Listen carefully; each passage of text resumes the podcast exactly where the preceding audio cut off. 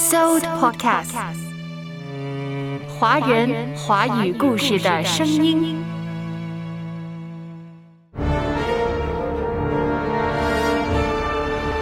魔鬼和上帝争斗，战场就在人心。十九世纪俄罗斯著名作家陀思妥耶夫斯基。阅读，开阔视野，豁达心胸。阅读，寻到来处，明白归途。在阅读中，看见不一样的世界，遇到更美好的自己。林可辉，阅读世界。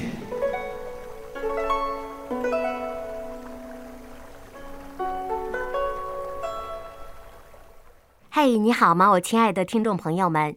可辉在阅读世界如约的守候大家。今天想跟大家一起走进的是妥氏妥斯妥耶夫斯基。二零二一年十一月十一日，他诞辰两百周年。那到今天的十一月份呢，他已经是两百零一岁了。前天可辉在一个网页上看到，乌克兰有一群流浪的小狗，正在乖巧地排着长队领取食物。主人早已经不在了，这一幕让很多人泪目。可会想到了从去年到今天，俄乌战争一直没有停歇，也想到了大家最近聊天当中总是会提到妥斯妥耶夫斯基，提到他的作品非常的深刻，直指人心。所以在今天，我们想走进这位作家，想跟大家介绍介绍。陀思妥耶夫斯基以及他的写作风格，总有人呢会问可辉：“你最喜欢哪些作家？”其实很多，至少不下十位。先不说中国，那对于陀思妥耶夫斯基呢，可会非常喜欢，尤其是他的《卡拉马佐夫兄弟》《罪与罚》等等。事实上，妥氏在生前是一位。颇富争议的沙皇的拥护者，但是他在文学史上的贡献是无人可替的。在他去世之后呢，人们仍然怀着对他深深的崇敬，把他打造成了一座圣像，供奉在了文学界的奥林匹斯山上。生前妥氏就有一个思想，那就是他宁做一个有瑕疵的人，也不要做一个乌托邦的神。它是有瑕疵的，今天不论它的瑕疵，我们且看它在文学史上触动人心的地方。那也是妥氏留给人们的最大的精神财富。今天还有人读妥氏的作品吗？去看看豆瓣读书或者是知乎上的热议，妥氏的作品一直深受欢迎，许多人正在读，反复读。记得作家黑塞说过：“我们之所以必须阅读陀思妥耶夫斯基，只是在我们遭受痛苦不幸，而我们承受痛苦的能力又趋于极限之时，当我们孤独苦闷、麻木不仁地面对生活时，当我们不再能够理解生活那疯狂而美丽的残酷，并且对生活一无所求时。”我们就会敞开心扉去聆听这位惊世骇俗、才华横溢的诗人的音乐。在作家黑塞的心中，妥氏陀思妥耶夫斯基不仅是伟大的小说家，更是一位真正的诗人。比如，在他的作品当中，你常常能够读到诗句一般的、具有深深哲理的语言，比如。幸福的人常是善良的，有思想也有忧伤和理想，这才是生活。在《罪与罚》中，他写道：“野兽永远不会像人那么凶残，凶残的那么巧妙，又那么艺术。你为何不骂我，却拥抱我呢？因为世界没有比你更不快乐的人了。”再比如《庄园风波》中有一句：“卑鄙的灵魂摆脱压迫后，便要压迫别人。”一个人一旦认识到自己是傻瓜，他就不再是傻瓜。地狱是什么？我总认为地狱就是欲爱不能的痛苦。每当可会读到这样的句子的时候，就深深的感触于妥氏深邃的笔触。所以在今天就把陀思妥耶夫斯基和他的作品介绍给大家。能改变生命的，能拯救生命的，翻天覆地的生命，义无反顾的生命。每天用声音讲出生命的故事，源源不绝。So Podcast，华人华语故事的声音。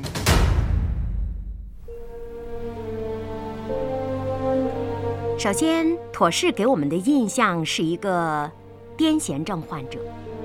一八二一年十一月十一日，没错，双十一，妥氏诞生于当时叫俄国的。莫斯科的一个医生家庭里，他的父亲是个退伍的军医，工作于莫斯科的玛利亚济贫医院，而他的母亲呢是一名仁慈开明的家庭主妇。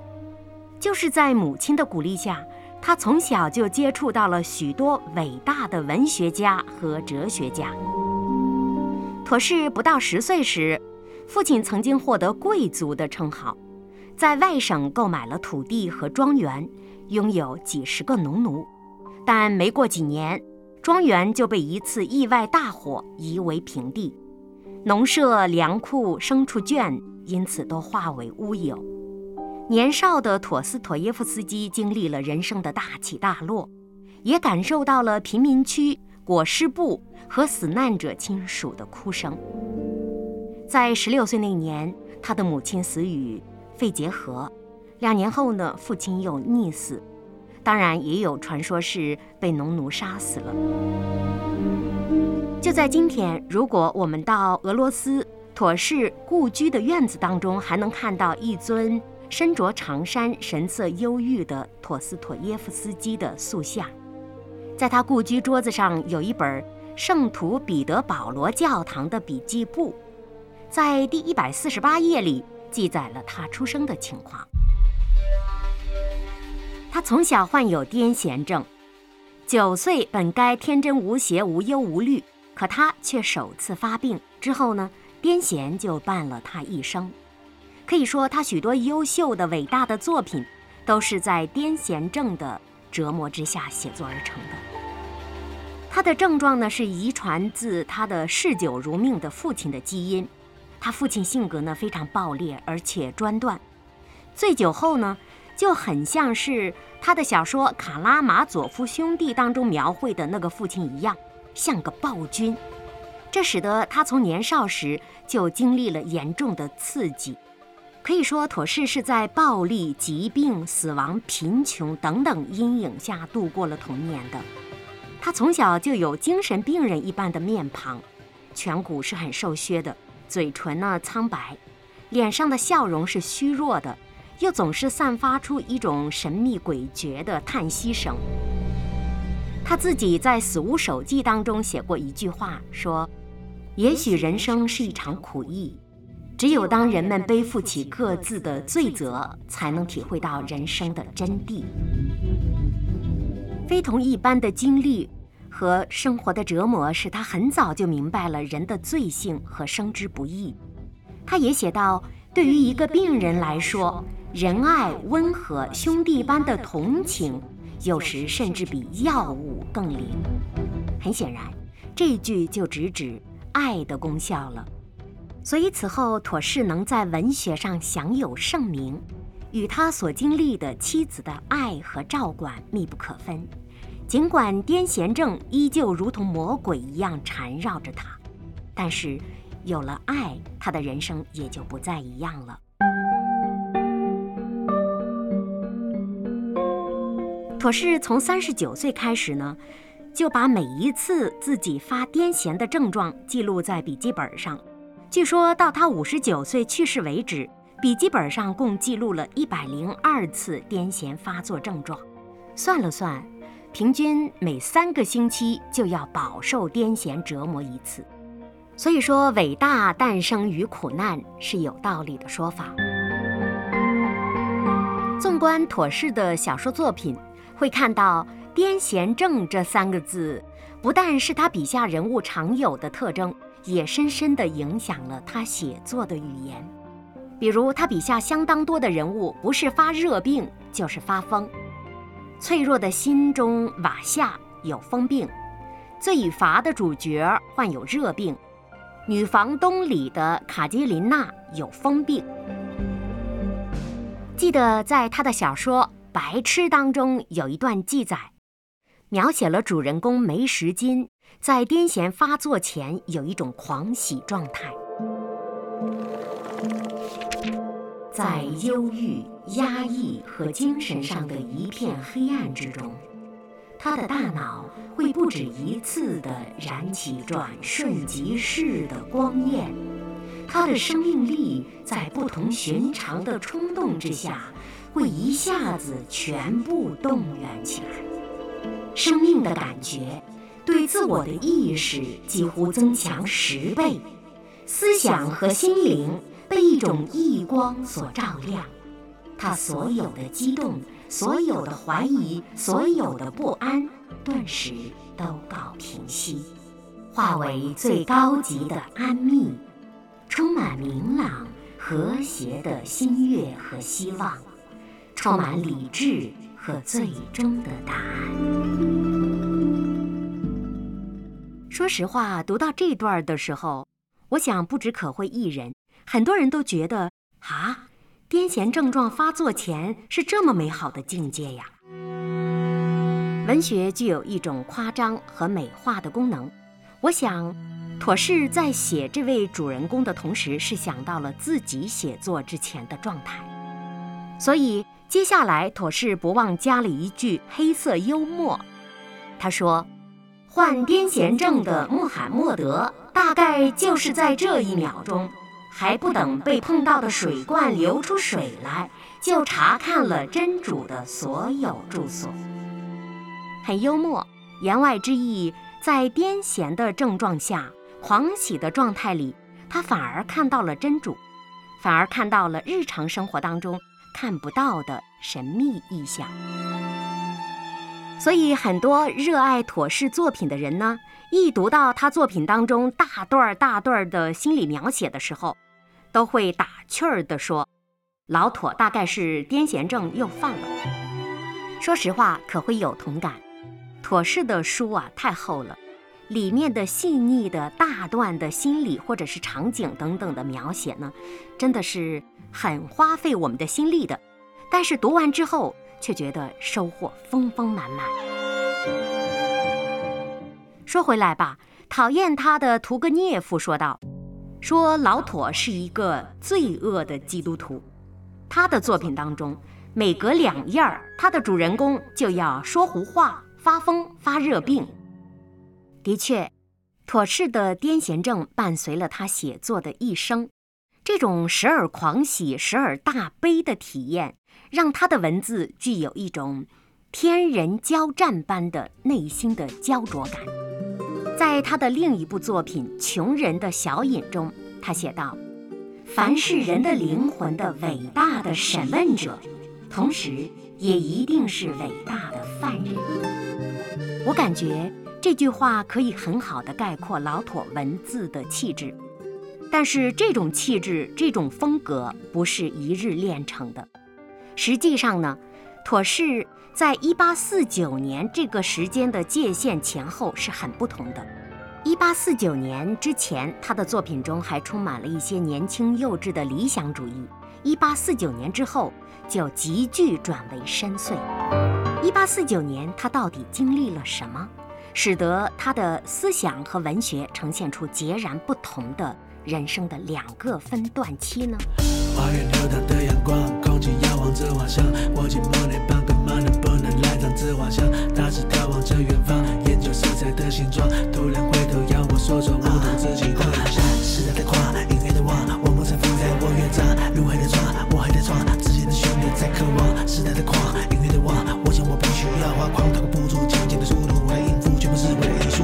林可辉阅读世界。你最喜欢的作家是谁呢？今天可会想走进的是一位伟大的、了不起的作家陀思妥耶夫斯基。二零二一年的双十一是他诞辰的两百周年，许多人再一次翻读妥氏作品，在豆瓣、知乎上又一次的掀起了妥氏作品的热议。今天可会想跟大家走进陀思妥耶夫斯基的作品，以及他的人生经历、写作风格等等。世上的人啊，出自古代。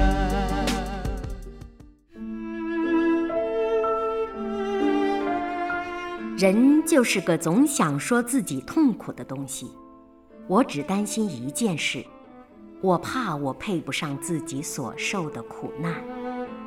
陀思妥耶夫斯基在节目的上片可会跟大家一起走进了妥氏的早期经历，并且发现1849年对于他的人生和创作来说是一个非常重要的年份。这一年经历了什么呢？这一年，妥氏经历了假死刑。青年妥氏呢，是一个信奉自由主义的浪漫棋手，为了摆脱庸常的繁琐的生活，去过一种烈火般炽热的日子，他加入了不少组织，接触到了无政府主义、空想社会主义，直到一八四九年的四月二十三日，很不幸啊。他被卷入了反对沙皇的革命活动，被捕了。这一次，他感受到了真正的死亡的恐惧。当他被押赴刑场，将要被执行死刑的时候，恐怖的症状再一次向他袭来。学者约瑟夫·弗兰克在代表作中写到了妥氏在死亡前五分钟的表现。说他感到的不是彻底灭亡的绝望，而是对未知的恐惧。那种神秘的恐惧把他彻底征服了。也就是说，在行刑前的最后一刻，妥氏经历到了未知的死亡的双重的恐惧。也就是在那一刻，他开始真正的思考死亡以及人死后到底该怎么办。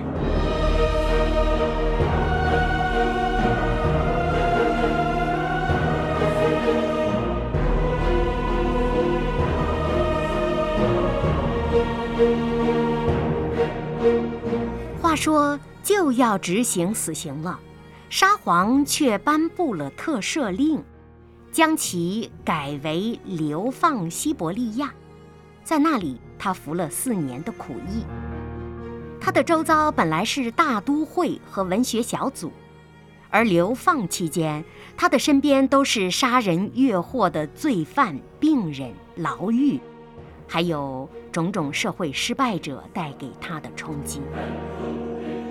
几年后又回到了彼得堡，但是他依然被高度的秘密的监视着。同时呢，他又在毒瘾、债务、癫痫症之间痛苦地挣扎着。在这期间，还有两件事儿对他打击巨大。第一件就是深爱他的妻子，他的第一任妻子玛利亚，患肺结核，不久去世了。妥氏大受打击，唯一一个真正的最爱他的人就这样离开他了。还没等他从妻子离去的悲痛中缓解过来，他又即刻面临了巨额的债务。和违约入狱的风险。本来他答应交出一部长篇新作，但是却面临违约，也就是交不出稿。就是在那一年，饱受病痛折磨的妥氏，正在埋头创作《罪与罚》。情急之下，一位爱慕妥氏的少女出现了，帮作家迎来了转机。在妥氏朋友的介绍下，当时年仅十八岁的安娜·斯科特金娜，作为妥氏的速记员，帮他一起完成小说，避免了合同违约的风险。而这位安娜就是妥氏的第二任妻子。后人常常看到作家的伟大创作，事实上，在这伟大的作家的作品当中，还含有他人的奉献与心血。比如，他的第二任妻子安娜，在妥氏后半生最危难、最脆弱的时刻，给予了他最大的帮助和最深厚的爱。应该说，如果没有安娜，妥氏是不可能迎来写作最心无旁骛的时期的，读者也不可能读到他后续。奠定了他在文学史中崇高地位的伟大作品。所以在卡拉马佐夫兄弟的书的扉页上，妥氏写道：“一粒麦子落在地里，若不死，仍旧是一粒；若是死了，就会结出许多子粒来。”妥氏的人生无数次经历痛苦、疾病、死亡，甚至是。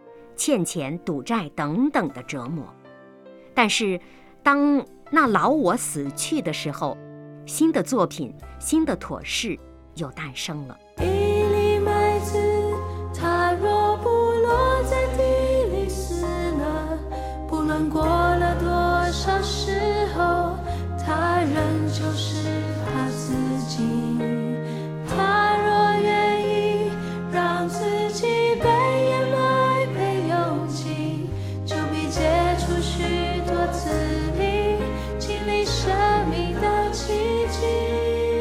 可辉为你主持《阅读世界》。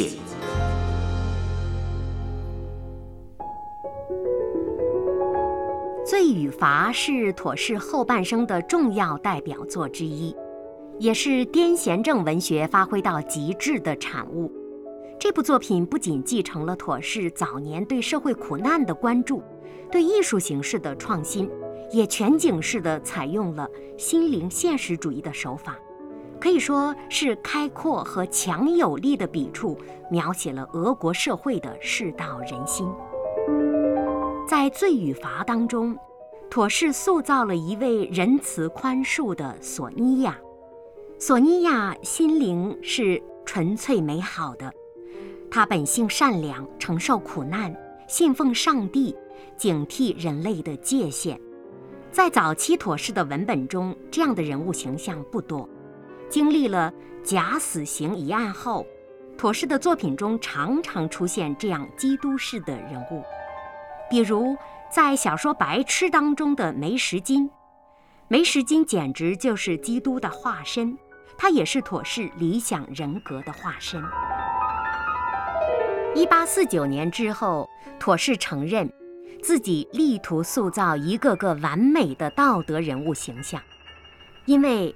他在给友人的书信中这样写道：“在一个是非颠倒、善恶混淆的年代，没有比描绘一个美好的人物更难，也更紧迫。”《白痴》这部小说呢，动笔于1867年的秋天。这部小说的叙事核心推动力就不再是故事，而是心理描写。可以说，对当时农奴制改革后的俄罗斯上层社会人物的心理进行了鸟瞰。从这部小说开始，他的作品就直抵人性的深处。作者指出，人类绝不是由纯粹的理性支配的，人性深处除了理性之外，还有非理性的、受强力精神力量所引诱的和控制的深渊。那个深渊世人往往忽视，却是不能不面对的。在妥氏所处的十九世纪中后期呢，整个世界是处于两次工业革命巨变中的，在处处飘荡着进步气息的西欧世界，上帝这个词，上帝这个独一的伟大的存在，却面临着前所未有的被质疑。基督徒的人数依然是众多的，但是越来越多的知识分子开始动摇，他们慢慢地走向了科学和自由主义的怀抱。这个时候，尽管沙皇挫败了拿破仑扫荡欧洲的军队，但是俄罗斯依然被视为一个边缘的落后的世界。十九世纪西欧人对当时俄罗斯的现象，就好像二十世纪西方世界对东方的凝视。然而。处于当时边缘落后世界的妥氏，却给俄罗斯带来了无数的曙光。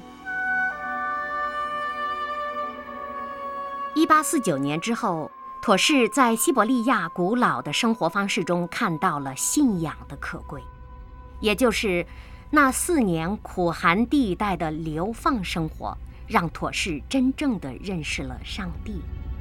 他思考的问题是：上帝如果死了，谁来救赎人类的灵魂？高举自由旗帜的人们，又该如何克服纵欲与虚无的喧嚣呢？这句话掷地有声地反驳了19世纪中后期“上帝已死”的荒谬论坛。在妥氏心中，他认为，上帝最重要的意义是他提供了一个高于人的尺度。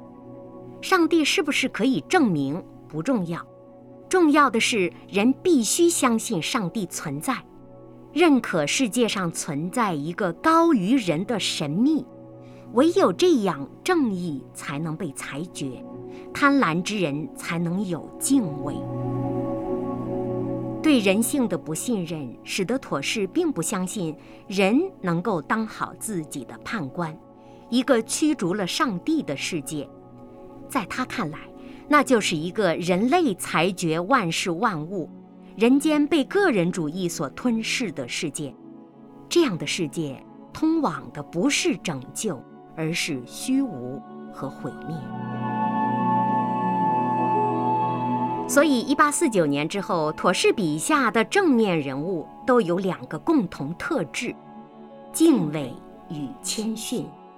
当然，一八四九年之前作品当中也有所体现，比如《穷人》中出现的神父，《白痴》里的基督伯爵，从罪与罚到白痴。灵魂得救成了妥氏小说的关键词。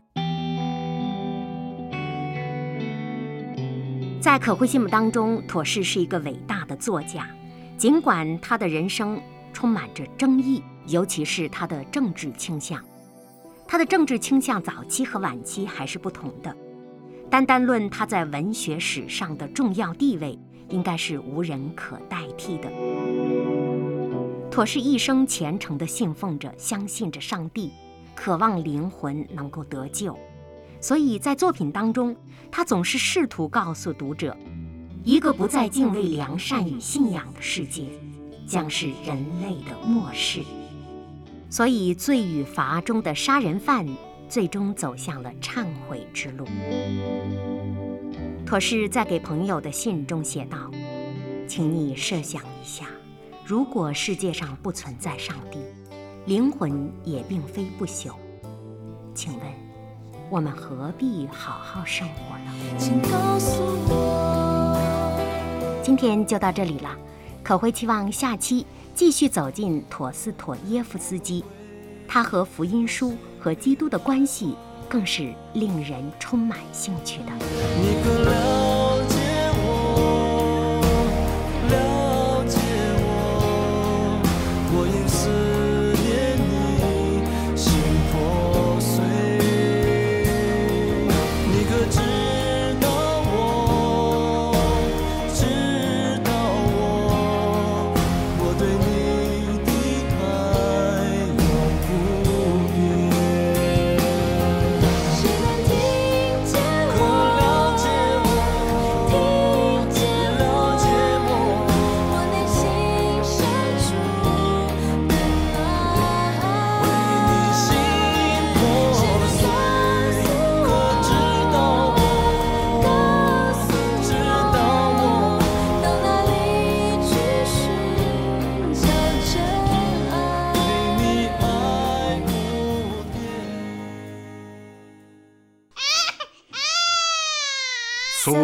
Supercast 华人华语故事的声音。